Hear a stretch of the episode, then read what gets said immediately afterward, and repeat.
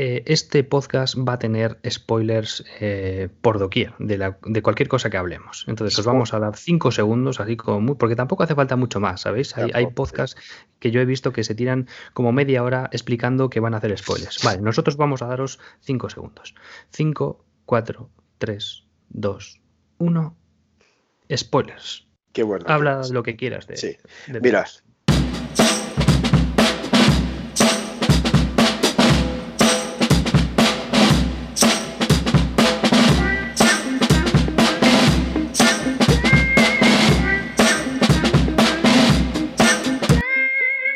pues esperemos que esta tecnología nos dé una tregua porque parece, bueno, yo especialmente yo parezco como que estoy viviendo en el año de 1984.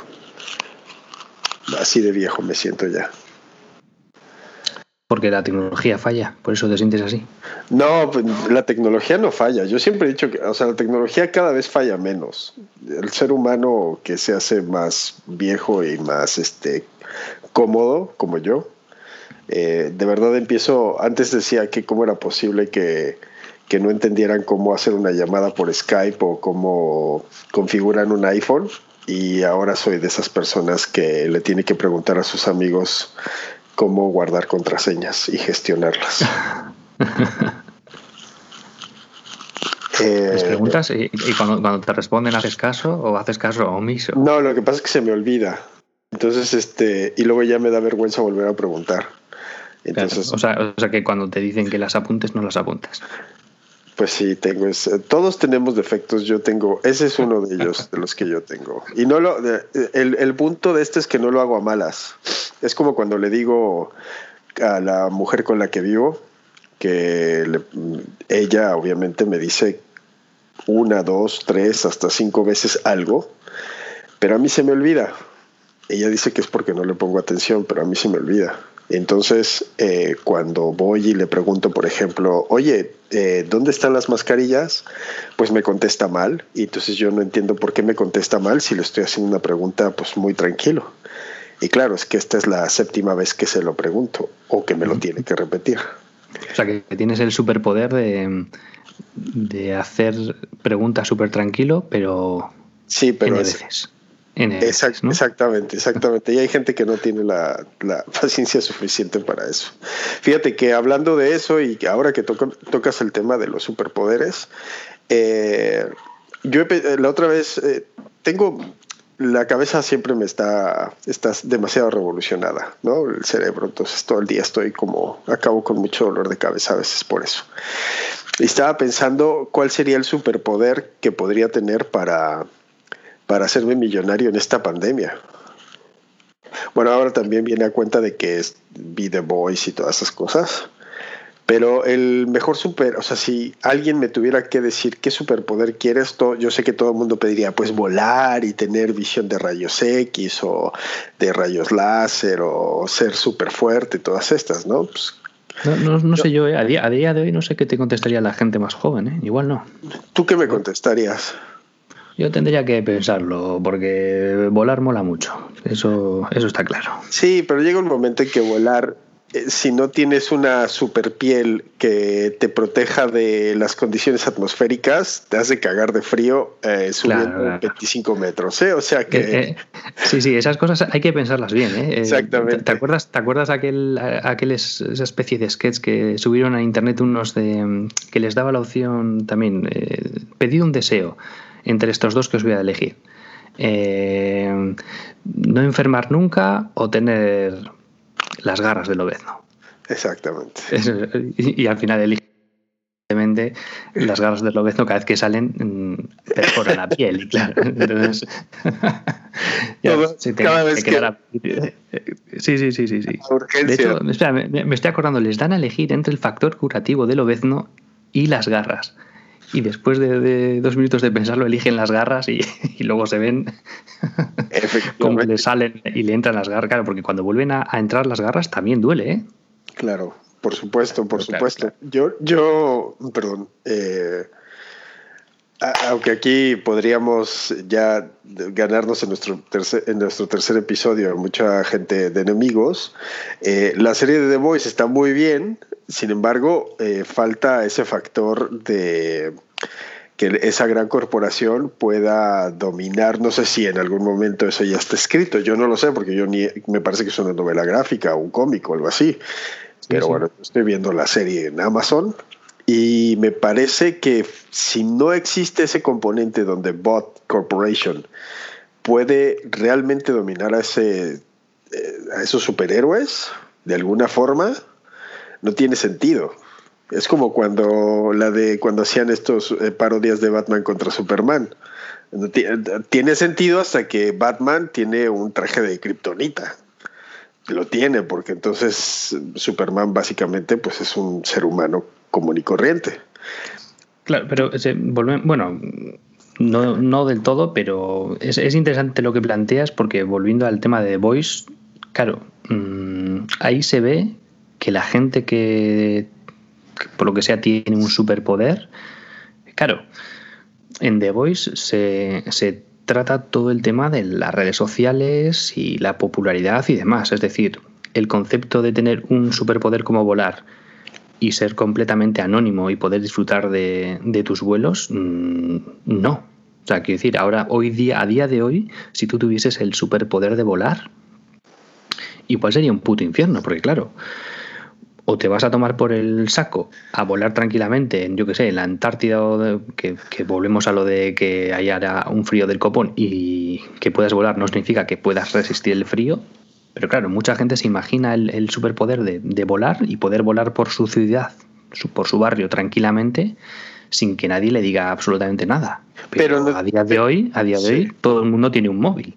Claro, pero no va a saber que tú eres pero da igual, da igual, porque si en esta sociedad, ¿quién no, o sea, en esta, en esta 2020, casi 2021, a quién no le gusta hacerse notar? Por eso las redes sociales son lo que son. Entonces, básicamente, si yo soy una persona con un mínimo de exposición, que me gusta la exposición a la, a la gente, pues te imaginas las stories de Instagram que yo haría, pues volando, mira, estoy volando por tu barrio, eh, mira, ahora mismo estoy viendo por la ventana. Y básicamente me la pela todo lo que tenga que ver con si te molesta o no, porque no puedes hacerme nada. Eh, a ver, sí, sí, yo, yo te entiendo, eh, pero me refiero, imagínate que vuelves a tu casa después de volar tranquilamente y hay como 100.000 personas a la puerta de tu portal porque saben que vives ahí, porque alguien te ha visto que tú aterrizas ahí pero y sales Pero no hay problema porque me puedo ir a otro sitio tantas veces como yo quiera. El problema de aquí, yo creo, ¿sabes qué pasa?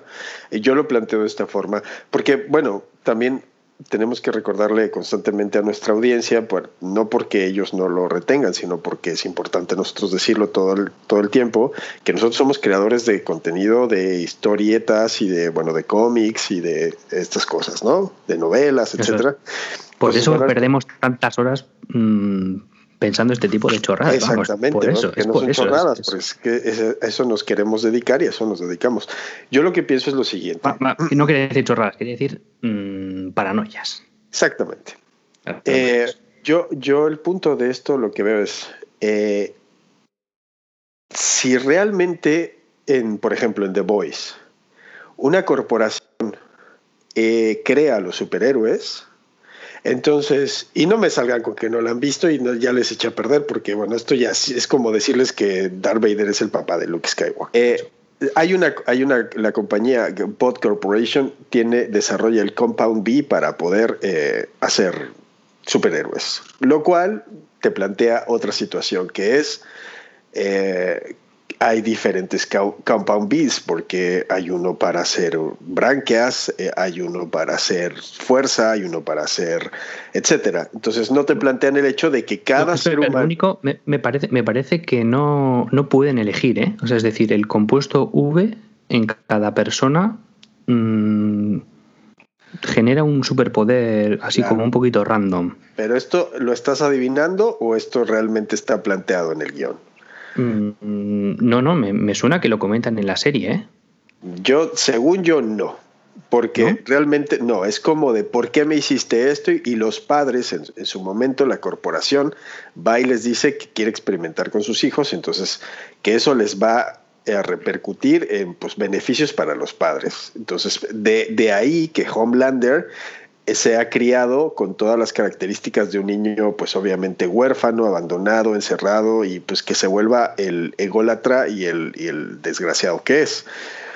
Pero ahora, a eso te plantea la similitud, obviamente, pues con Superman, que es muy moral, que es un defensor de la humanidad, que básicamente viene con una misión, que es prácticamente un Jesucristo, y que eh, tiene la habilidad de no solamente salvar Metrópolis, sino de alguna forma salvar al mundo. Entonces, bueno, pues esto te, dentro de la fantasía, digamos que yo siempre he creído que también hay sus reglas y que puedes pasar unos días más pensando en esos guiones que te permita pues hacerlo de, dentro de la fantasía un tanto más creíble. Yo siempre he sido de esa forma. Tú me conoces, Alachi, creo que tú eres igual. Sí, sí. Lo sé, lo sé. Lo que pasa es que ah, eh, Homelander en este caso eh, fue creado a propósito así. ¿No? O sea, cuando se creó a Homelander desde niño, eh, ¿se sabía que iba a tener esos poderes?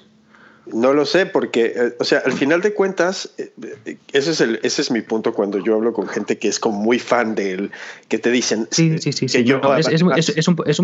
un, poquito porque igual la primera temporada la tengo así un poco olvidada, pero a mí me consta como que hay como dos vertientes. Están los superhéroes que prácticamente han nacido ya con el compuesto V en las venas, tipo Homelander. Es que todos... Y luego está la todos, nacen así. No, es, que es que a mí me consta como que, por ejemplo, eh, Luz Estelar, Starlight. También es mm, pero no se le empiezan a inyectar el compuesto V, no, es su madre la que. Puede ser, o sea, eso, es, eso en teoría sería totalmente irrelevante, porque al final de cuentas todos son creados. Entonces, si es desde el útero o a los cuatro años, da igual, porque al final de cuentas es como eh, en contra de su voluntad y al parecer el compuesto V es un compuesto que tiene unas características, unas características que al final de cuentas pues son selectivas. ¿Por qué? Porque tienen una, una forma de, supongo, no se dice, y es lo que, a lo que iba, mucha gente, yo odio hablar con las personas que te dicen, ya, es que claro, es que no has leído la novela gráfica. Pues no, es, si a mí me están presentando una serie, pues esa serie no tendría que remitirme a la novela gráfica, porque tampoco, eh, ¿sabes? Es como una película, pues haz bien el guion basado en el libro en el que está hecho para que yo no tenga que referirme a una novela para entender la película. O sea, tienen que ser universos que tengan que estar totalmente conectados para que no se no se necesiten para explicarse o para llenarlo. Sí, sí, claro. A ver, quiero decir, puede, ser complementario, es decir, tú puedes tener igual la curiosidad de leer la novela gráfica para saber qué diferencias puede haber respecto a la serie por la razón que sea. Pero no, en, no en temas por ejemplo, Yo, yo, no, no, he leído la, el, el cómic, pero sé que Stormfront, por ejemplo, en el cómic es un hombre. Bueno, es como ahora las discusiones estúpidas de que si eh, eh, la chica esta que es Zendaya con, en Spider-Man, que no tenía que ser trigueña o que no tenía que ser mulata. Esas, son... Ah, no, no, no, sí, dar, dar, da igual, eh, pero vamos, que quiero decir, ver, la serie, a mí, ver la serie a mí me, incita cierta curiosidad por leer el cómic. Ah, vale. Y el hecho, de, el hecho de que en el cómic me encuentre con ese tipo de cambios, a mí me la sopla. Claro. Pero, precisamente no en cambios, no en cambios fundamentales, no en cambios fundamentales como el hecho de decir eh, el eje, digamos, la columna vertebral de la historia son eh, superhéroes creados por una corporación, eh, manejados por una corporación con fines altamente lucrativos, en pos de algo, ¿no? De dominar al mundo, etcétera. La misma corporación crea los némesis o los supervillanos y hace el negocio redondo. O sea, te creó el caos y te creo la solución, ¿no? Entonces, básicamente, suelto el virus, pero también suelto la cura. Hasta ahí está muy bien. Y de hecho, la, la premisa de The Voice me parece muy buena y muy simpática. El problema es que de alguna forma eh, hay un enredo total en, en, lo que respecta a la serie. Si alguien me va a decir ahora, sí, pero en, la, en el cómic 384 te explican, pues no, no tiene sentido, porque me lo tienes que explicar desde el, desde el cómic 1 para que todo lo demás sea una sucesión de eventos. En mi caso, creo que es así. Entonces, eh, si, es, si no hay una forma de que Bot Corporation pueda manipular a su antojo a por lo menos siete superhéroes con trastornos mentales eh, para, para, que no se les escape, digamos, la fuente de ingresos, no tiene sentido. ¿Por qué? Porque en cualquier momento, como si tú estás en una guardería y se te desmadran 17 niños, te vuelves loco. O sea, básicamente los niños pueden más que tú. Entonces, Hmm. Ese, es, lo que yo planteo. Entonces yo, inclusive cuando lo estaba viendo, le decía a mi chica, le decía, bueno, obviamente a Homelander tiene que haber una forma de que lo contengan, porque no puede ser que solamente es como dejar básicamente a, un adolescente con cocaína y 25 millones de armas, ¿no? O sea, no puedes. Sí, sí, te entiendo, te entiendo. Sí, es absurdo. Que, decir que cualquiera que, que cree un Homelander necesita tenerlo controlado. Efectivamente. Entonces, eso no se plantea. Además, hay un equipo de humanos que por una supuesta vendetta quieren acabar con él. Se plantea, sí que se puede sugerir dentro de la serie, claro, otra vez, que la chica, la que es la VP de Bot, que termina eh, siendo asesinada por Homelander, eh, y eh, la, mujer, ex, la subdirectora o subsecretaria de la CIA, que también termina asesinada, eh, que le está dando a Butcher la, mm, digamos, información, información se plantea de alguna forma que la CIA puede conocer los puntos débiles de los superhéroes, porque los superhéroes al parecer están desde los años 70, que es de donde se plantea que Stormfront puede, puede venir, porque eso es lo que Starlight eh, de alguna forma descubre o le, o le deja o le dice a Stormfront. Entonces, yo creo que ahí es donde ya empieza como el enredo, porque no tiene sentido de eh, ir a tratar de asesinar a Superman, siendo tú, pues, quién eres, ¿no? O sea, no tiene ningún sentido. E, y al parecer me da la sensación de que en cada episodio los, los superhéroes van como revelando más superpoderes. Es decir, pues si solamente ahora yo manejo la electricidad, pues de repente tengo un super oído. ¿no? No sé, eso es, eso es lo que, como que se lo van, lo van sacando conforme a los episodios. A mí lo que me haría muchísimo sentido es, planteas en una intro muy rápida y además bastante concisa, que es la corporación tal crea un compuesto que eh, tiene eh, diferentes eh, características, ¿no? Por ejemplo, pues utiliza el ADN de los anfibios y lo pone en un compuesto B1. Luego el de los pájaros para volar, por ejemplo, y el compuesto B2, y así se los inyecta a los niños y pues desarrollan las habilidades de, estos, de estas características en superpoderes.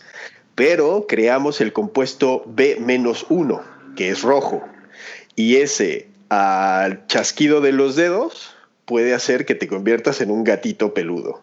Entonces tiene mucho sentido el decir, no solamente te creo como producto, sino que tengo la habilidad, tengo el poder como ser humano, que eso es lo que jodería mucho a un eh, superhéroe, para destruirte, para quitarte el poder cuando yo quiera.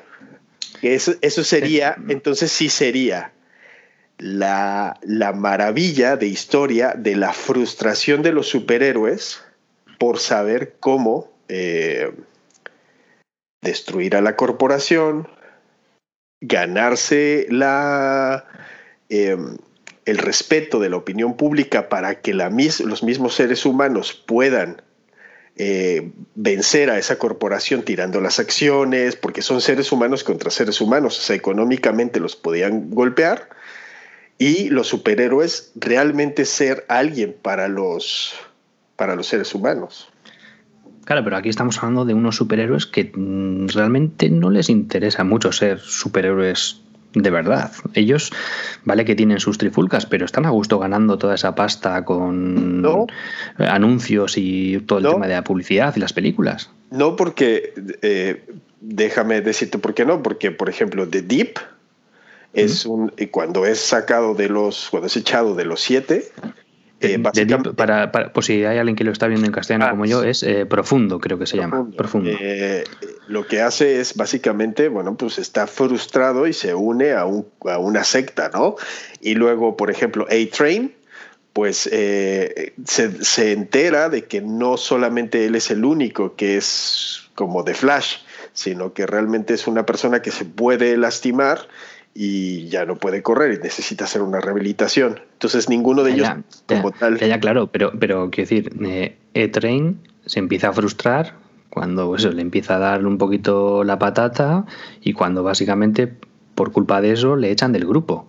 Pero mientras, es, mientras él corría y todo iba fino, fino filipino, él bien contento que estaba. Y por no hablar de, de profundo, que también bueno, ya, ya, ya todos sabemos, los que hemos visto, lo que le hace a Starlight en cuanto llega al grupo.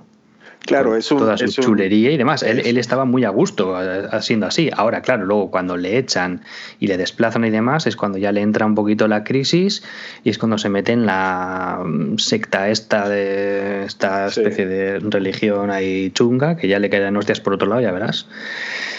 Eh, me refiero, eh, eh, la única que podríamos considerar un poquito que tiene espíritu de superheroína es Starlight. O sea, Starlight entra en los siete con la intención, con toda la buena intención de hacer el bien, ayudar a los demás y todo eso, pero se encuentra con un panorama que, claro, mm, bueno, sí, se, da, se, da, cuenta de que todo es un, realmente es un, bueno, no una farsa, sino un negocio, vaya.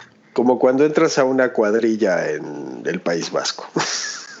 cuando eres el... Un símil de puta madre, sí, señor.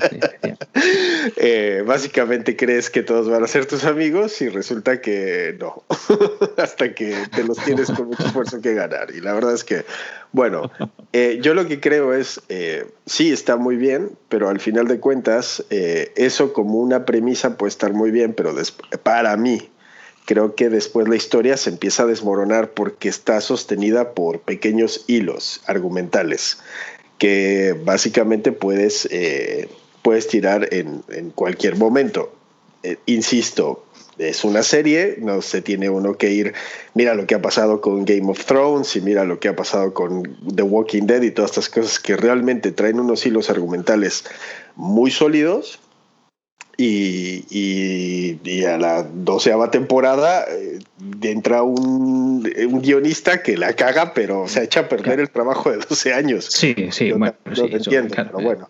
a, lo mejor es un, problema también de, alargar demasiado algo que no debería ser tan largo. Ya, ya, ya siempre se ha puesto la, el ejemplo de, Breaking Bad, o sea, no es de Breaking Bad, es eh, terminarla en el momento que tenía que terminar eh, sí, bien que Better Call Saul pueda ser algo bueno, El Dorado es una puta pifia, o sea, es una, es una basura. Mm. Eh, y para mí, Better Call Saul, que yo sí le empecé a ver y me parece que fue un poco decir, bien, me recuerdo un poco cuando yo vi por primera vez Breaking Bad, pero no, o sea, no, es, la manera más adecuada y más inteligente de intentar alargar algo que no se debe alargar. Es decir, haces esa especie de crossover, mm, tiene como un regustillo a Breaking Bad, pero no sientes que han alargado Breaking Bad demasiado. Exactamente. y, El Dorado definitivamente fue una verdadera porquería, inclusive trayendo a Walter White. O sea, no, no, no, tenía sentido.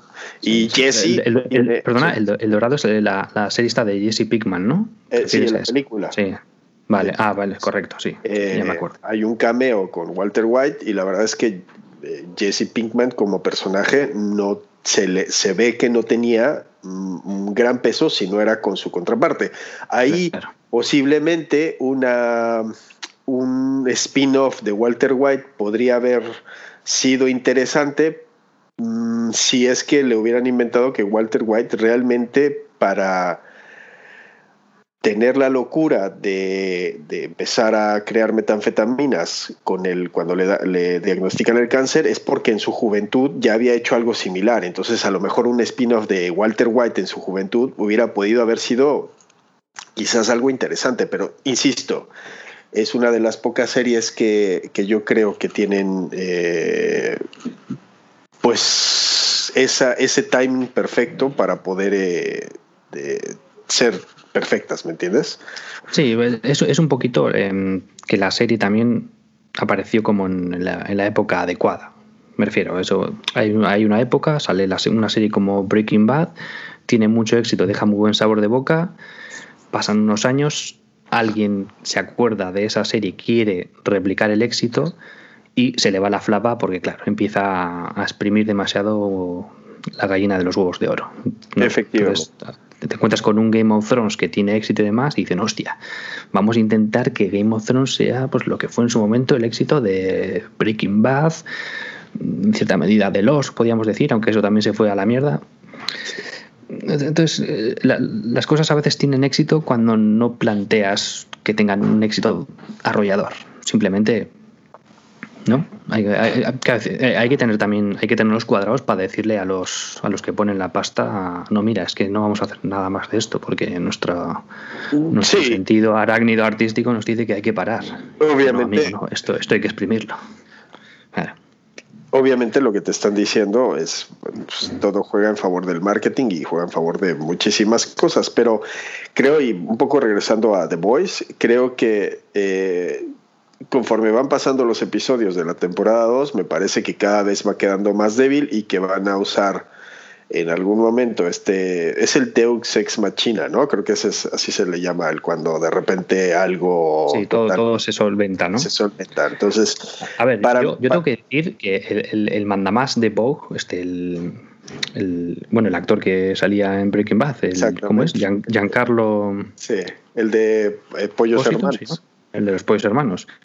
Yo a ese hombre le veo muy tranquilo. Es decir, ese hombre tiene una cara de tener un pedazo de as en la manga. Rollo lo que dices tú, rollo, rollo chasquear los dedos y hacer que Homelander eh, se desintegre.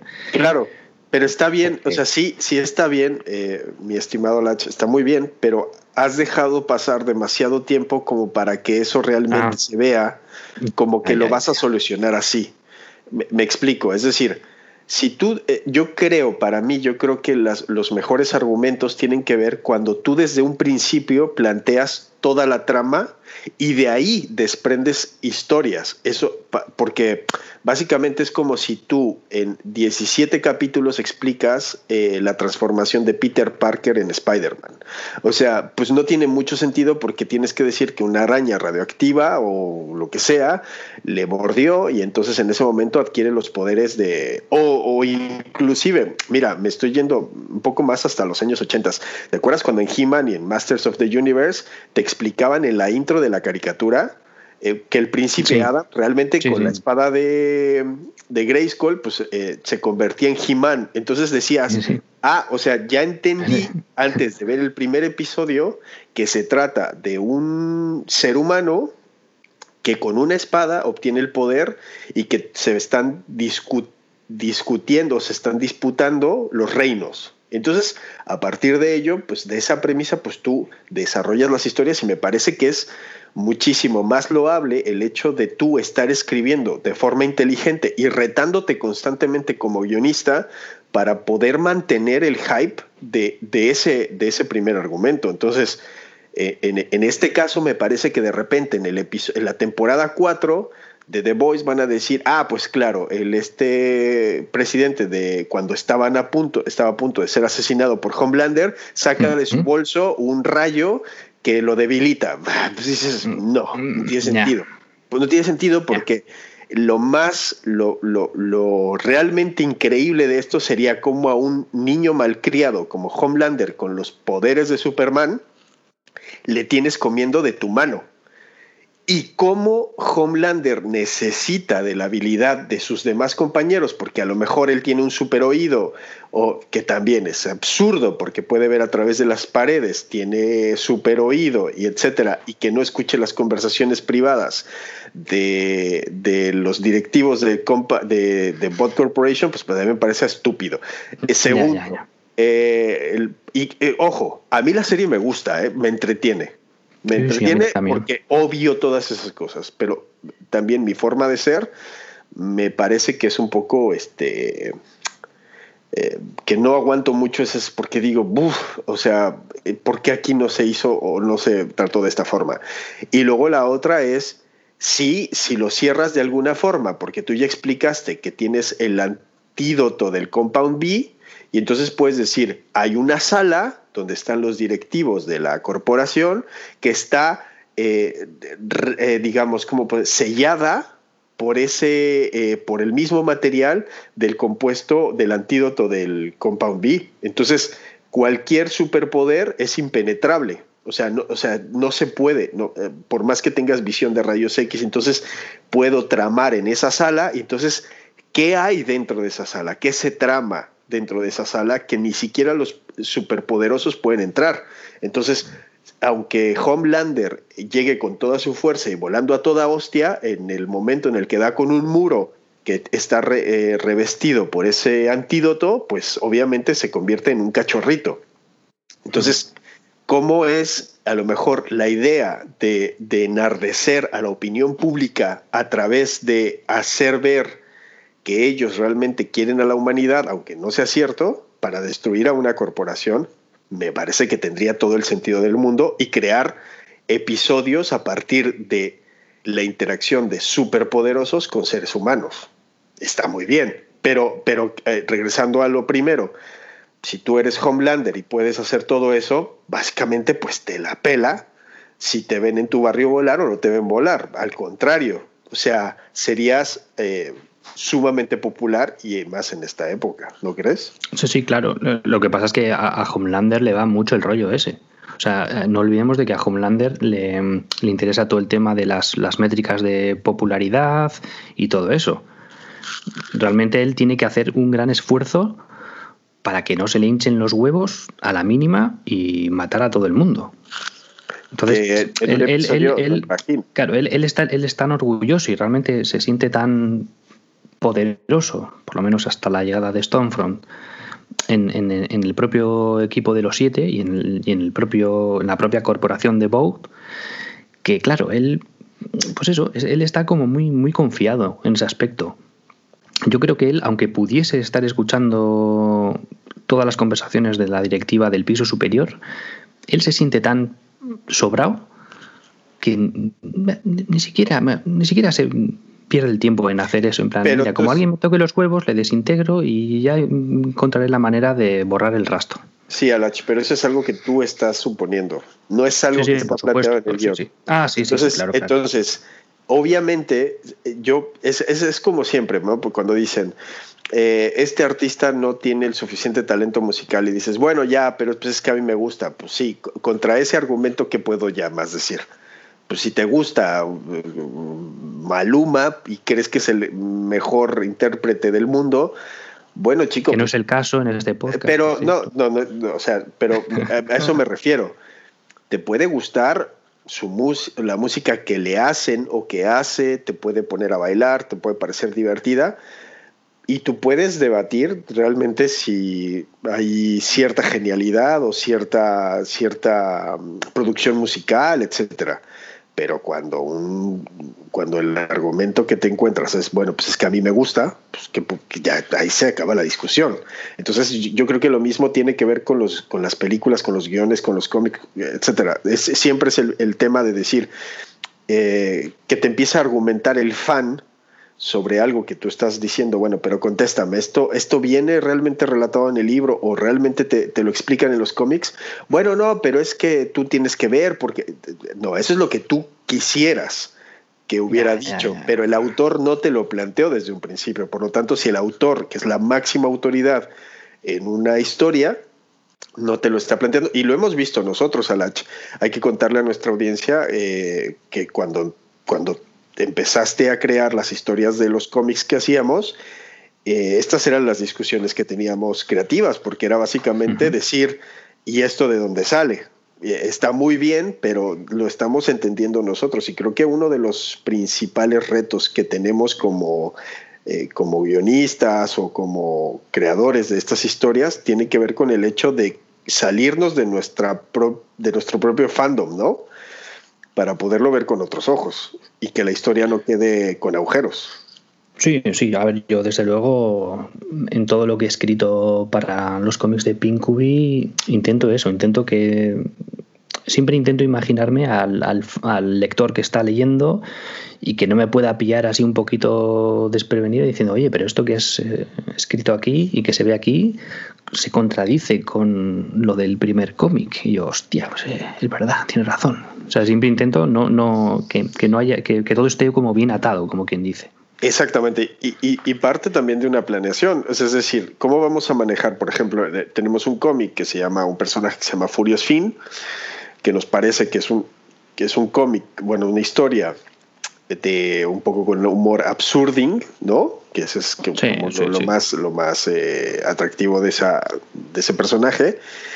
Pero eh, dentro de ese humor absurdo tenemos unas reglas, ¿no? Y nos planteábamos, bueno, este desde un principio, ¿cómo obtiene lo que tiene? Sus poderes, sus, eh, todas sus características, ¿de dónde viene? ¿no? Realmente eso le va a evolucionar, no le va a evolucionar para plantearlo desde un principio. ¿Por qué? Porque inclusive las historias empiezan como en un... no tienen un principio, es como... como eh, te voy a contar la historia de un día X en la vida de este personaje.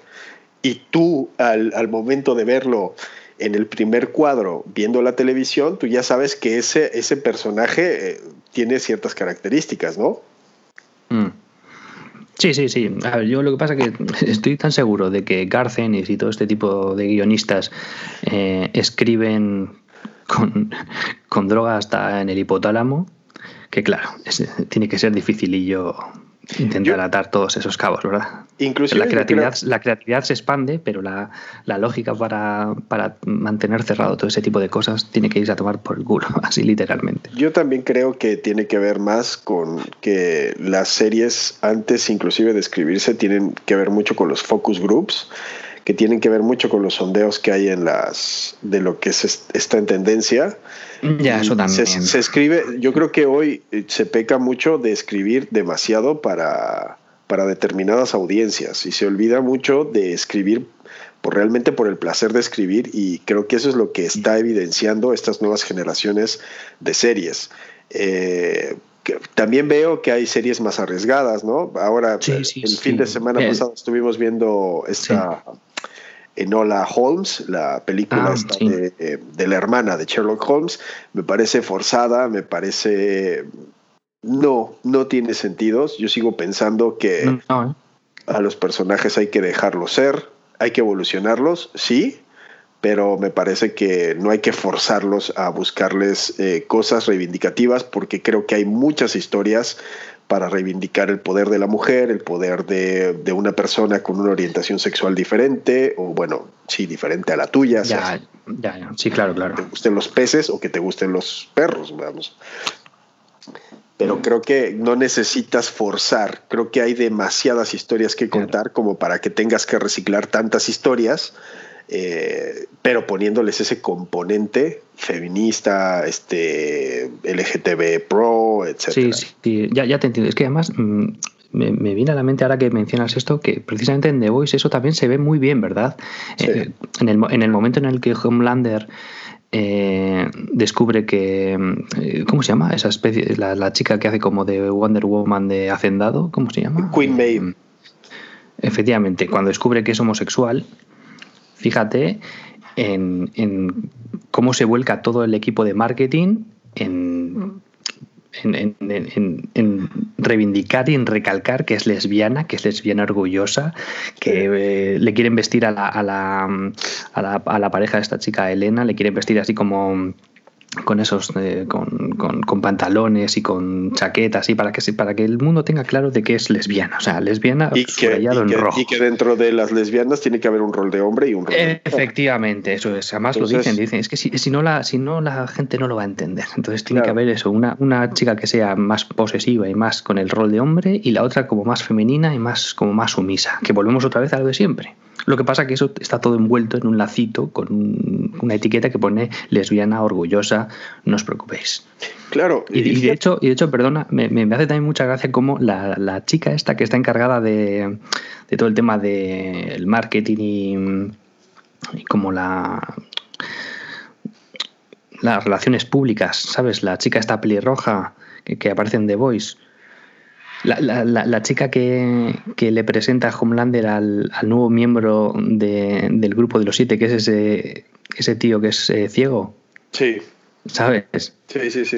esa, esa, tía es como que se da un poco la vuelta a todo el tema que estamos comentando. Es decir, esa tía está intentando eh, que los superiores eh, se rijan por las normas del marketing y del qué dirán y no sé qué, pero claro, está intentando decirle eso a un Homelander que podría destruirla de una mirada.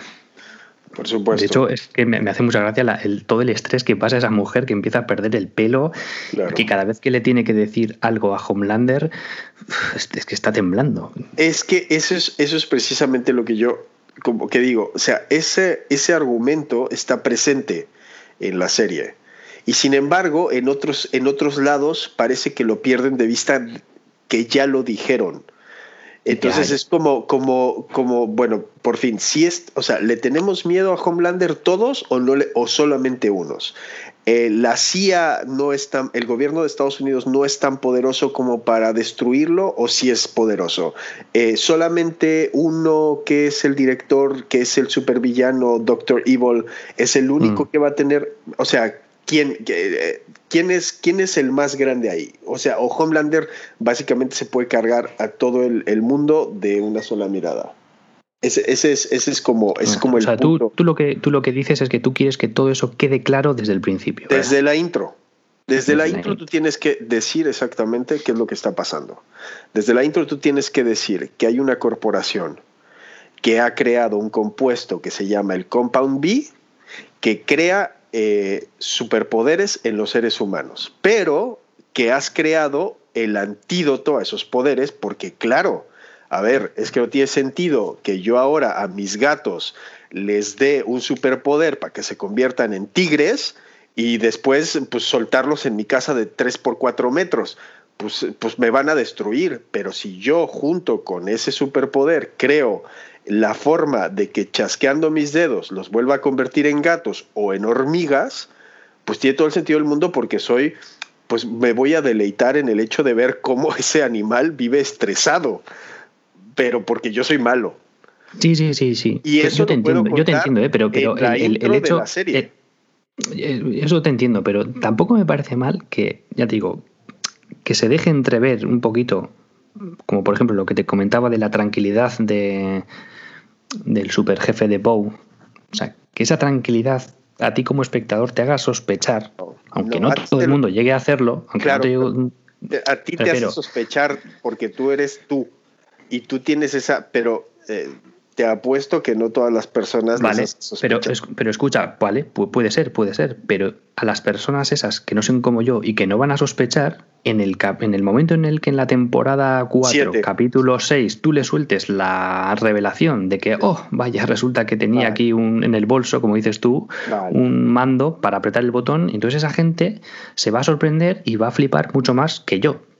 Que igual digo, en ese mismo capítulo digo, no te digo yo, ves, ves, ya sabía yo que tenías algo cabrón ahí escondido, porque si no nadie podía estar tan tranquilo con este puto loco rubio de ojos azules aquí rondando. Es que no puede ser no, Pero bueno, son, como distintas maneras de disfrutar la, serie también. Sí, no, de, hecho, es lo que te digo, no, estamos discutiendo como tal el si está bien hecho o mal hecho. Yo, lo que digo es, esos, esos huecos argumentales, que de hecho hay un canal de YouTube muy bueno de un chico que hace, me parece que es guionista, ahora no recuerdo cómo se llama, y que te presenta todos los, los agujeros me parece que el, canal se puede llamar así, como agujeros argumentales o hoyos argumentales, no lo sé.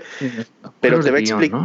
Puede ser, es un chico de gafas con el, pelo largo eh, y que explica la, precisamente los agujeros de guion. Y dice que en muchos casos no tiene sentido tener ese, ese agujero porque, porque es fácilmente remediable. Entonces, que se trata más de, de, o desidia, un poco lo que hablábamos antes, ¿no? La, pereza que tiene Akira Toriyama para Dragon Ball porque pues básicamente se la pela y pues una horda de fans le perdonan básicamente todo lo que haga o, eh, o real inclusive el mismo George Lucas, ¿no? O sea, creando personajes como Jar Jar Binks que de repente dices, bueno, pues se lo tengo que perdonar en pos de que nos regaló pues otra saga, ¿no? Pero, pero en realidad eh, esto ya no tiene sentido.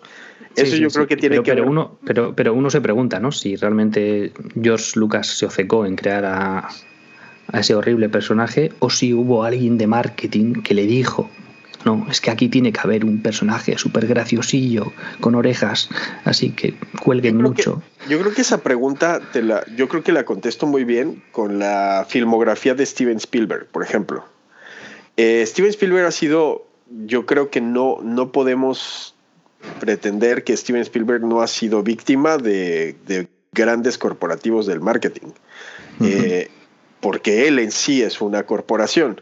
Y sin embargo, la filmografía de, Steven Spielberg es, o creo hasta donde yo sé, no ha sido afectada como por esas eh, maneras de escribir eh, sus películas o de dirigirlas, ¿no? Me parece, por ejemplo, que toda la saga de Indiana Jones eh, me parece que está muy bien hecha, muy bien llevada, muy bien elaborada, tiene una cronología muy buena, etcétera, y, sin embargo, como que él ha sabido o llegas a un momento en estatus de tu carrera en el que dices, yo voy a hacer básicamente, y que si la quiero cagar, ¿no? Por ejemplo, vamos a suponer eh, la guerra de los mundos, el, acierto de meter a Tom Cruise y el desacierto de meter a Dakota Fanning gritando todo el tiempo, pero a lo mejor es un Steven Spielberg que dice, mm, voy a tocarle los huevos a todos los espectadores con esta niña.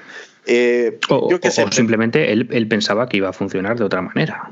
Puede ser, pero... ya en la guerra de los mundos Steven Spielberg ya tenía un bagaje y un peso que a ver quién es el listo del marketing que le dice a Steven Spielberg hay que quitar a Dakota Fanning de la peli. Por lo menos, por, lo que yo también pienso que George Lucas tenía absolutamente todo el control creativo para que nadie se metiera con él. Sí, sí, bueno, eh, son dudas que me planteo, ¿eh? porque no sé, yo creo que ya que eso que estamos hablando de 2001, puede ser, la amenaza fantasma. Sí. No, más o menos. ¿No? ¿Más? pues no lo sé, sí, puede ser, ¿eh? 2001, sí. Me parece tan, uf, tan lejano. Claro, no te jode, claro, porque han pasado ya básicamente 20 años.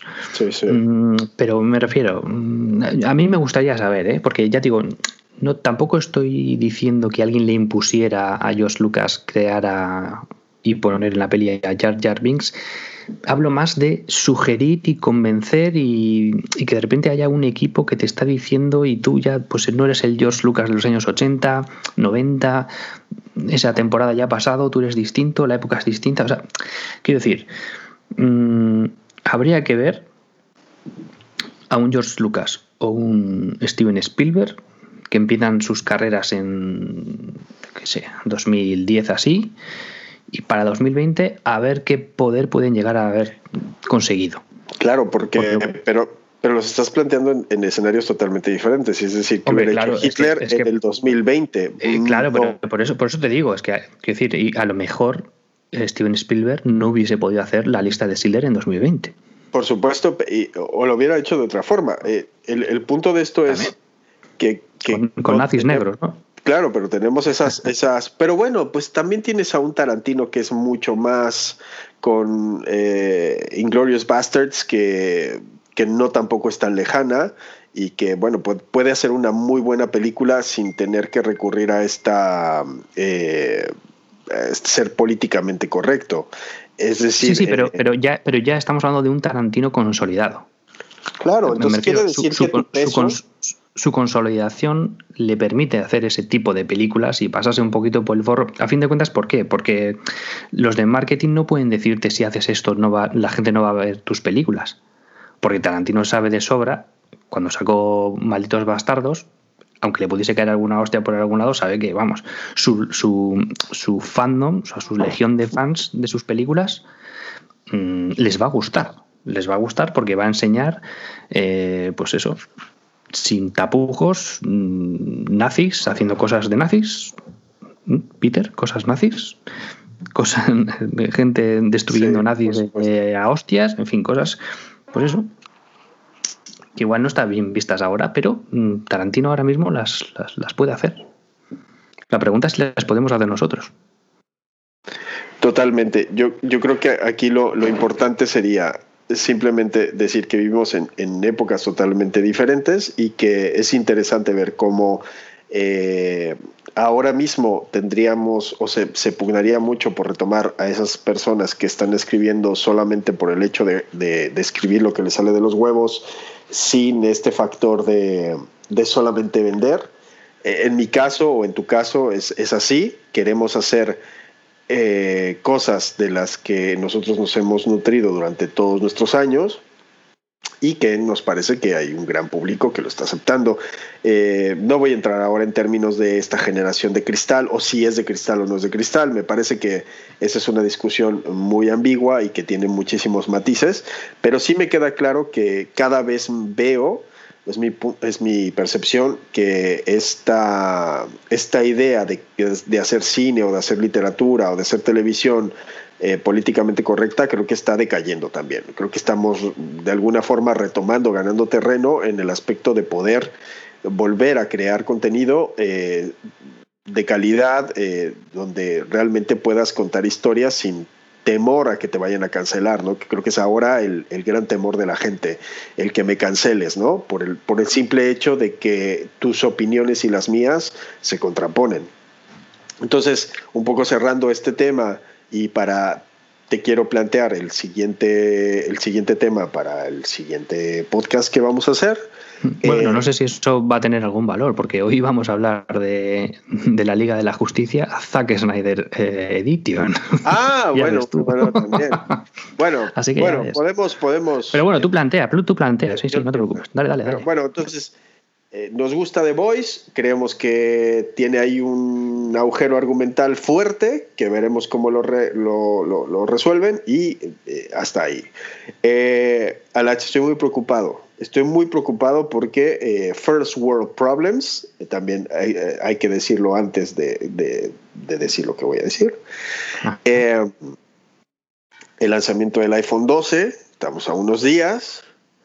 En mi, en, mi, vida me, se me ha planteado que mi familia se reúna para que en mi cumpleaños me regalen un dispositivo y claro, eh, me dan una cierta cantidad eh, en un esfuerzo imprecedente, eh, sin precedentes, perdón, y, me dicen, ahí está el iPhone 11. Entonces yo voy, pido mi iPhone 11, me llega a mi casa, pero pues como todavía no es la fecha indicada, pues lo tengo ahí y es una tentación porque me parece un gran teléfono, me parece que le, sacaría mucho partido, etcétera. Eh, yo, yo vengo de un iPhone SE de primera generación, que me parece un muy buen teléfono. Eh, ahora con iOS 14 lo corre súper bien, lo optimiza muy bien. Pero eh, se van a presentar los iPhone 12, entonces yo regreso a Apple mi iPhone 11, presentado totalmente, con todo el dolor de mi alma, porque un amigo mío que conoce mucho de esto me dice, bueno, hay que esperar, o sea, eso es obvio, hay que esperar a que salga el iPhone 12, porque el iPhone 11 bajará de precio, porque seguramente viene un iPhone 12 mini que te podría dar mejores prestaciones eh, por menos precio, etc. Entonces la pregunta era, si por el mismo precio de un iPhone 11 ahora te puedes comprar un iPhone SE más un Apple Watch SE, ¿haces eso o te esperas al iPhone 12? Lo vamos a dejar, lo vamos a dejar porque la gente tiene que, ese es el cliffhanger que vamos a dejar en nuestra. Sí, sí, sí. La gente tiene que masticar esto. ya ves lo difícil que era poner eh, el sobre qué tema se va a tratar este podcast, ¿no? O sea, yo, por eso lo, dejé en blanco, porque claro, de repente Adrián te, te, te, vira el podcast, te empieza a hablar del iPhone, de la keynote de la semana que viene y, y de sus problemas del primer mundo. Pero vamos, nosotros lo vamos a dejar ahí. ¿Qué haréis vosotros? Dejadlo en los comentarios si queréis. Ya a ver qué, qué acaba haciendo Adrián. Exactamente. Y, bueno, pues eh, como siempre, eh, me dio mucho gusto hablar contigo, me da mucho gusto saber que esto, como siempre digo, en el futuro tenemos más de 3 millones de eh, escuchas fervientes que nos están escuchando y recordarles que esto se está grabando en el seno de una pandemia mundial, y, pero cuando ya lo estén escuchando, con cuando haya esos 3 millones de de escuchas, pues eh, seremos, mm, básicamente viviremos en medio de tres o cuatro virus eh, o sea, al mismo tiempo. Entonces estaremos peor, pero bueno, confinados en casa, entonces tendrán la maravilla de poder escuchar este podcast las veces que quieran. ¿No te parece, Alach? Pues sí, como si, como si actualmente no tuviésemos más virus que el coronavirus, ya ves tú. Exactamente. Bueno, pues a todos los que nos están escuchando les, les mando un gran saludo y les agradezco que se hayan quedado con nosotros, escucharnos y obviamente nos va a encantar que donde nos puedan dejar eh, algún tipo de mensaje o nos puedan... Eh, eh, de hecho, eso te iba a decir, Alacha, ¿hay algún lugar donde nos puedan escribir? Imagínate que hay alguien que dice, oye, pues yo les quiero plantear un tema, oye, oye, yo tengo esta duda que dijeron y les quiero corregir. ¿Nos podrían contactar de alguna forma? Sí, bueno, eh, yo he dejado, bueno, evidentemente los comentarios en, en, todos los podcasts, bueno, en todas las plataformas de podcast, que ahora mismo estamos prácticamente en todas, menos en Apple Podcast. Apple, a ver si nos lo validas ya y nos lo subes. La verdad es que no sé si es problema de Apple o, del propio eh, Anchor, que es quien distribuye este feed. Pero bueno, ahí en, en tanto en Evox como en Anchor como en Spotify podéis dejar comentarios eh, o si no, escribir a eh, pinkubituniverse.com que también es un email que dejaremos, dejaremos en las, en las notas para que podáis escribir y mm, comentar lo que queráis. Pues muy bien, pues mandamos un fuerte abrazo y... Tampoco te esfuerces y total voy a acabar editando el saludo final, así que...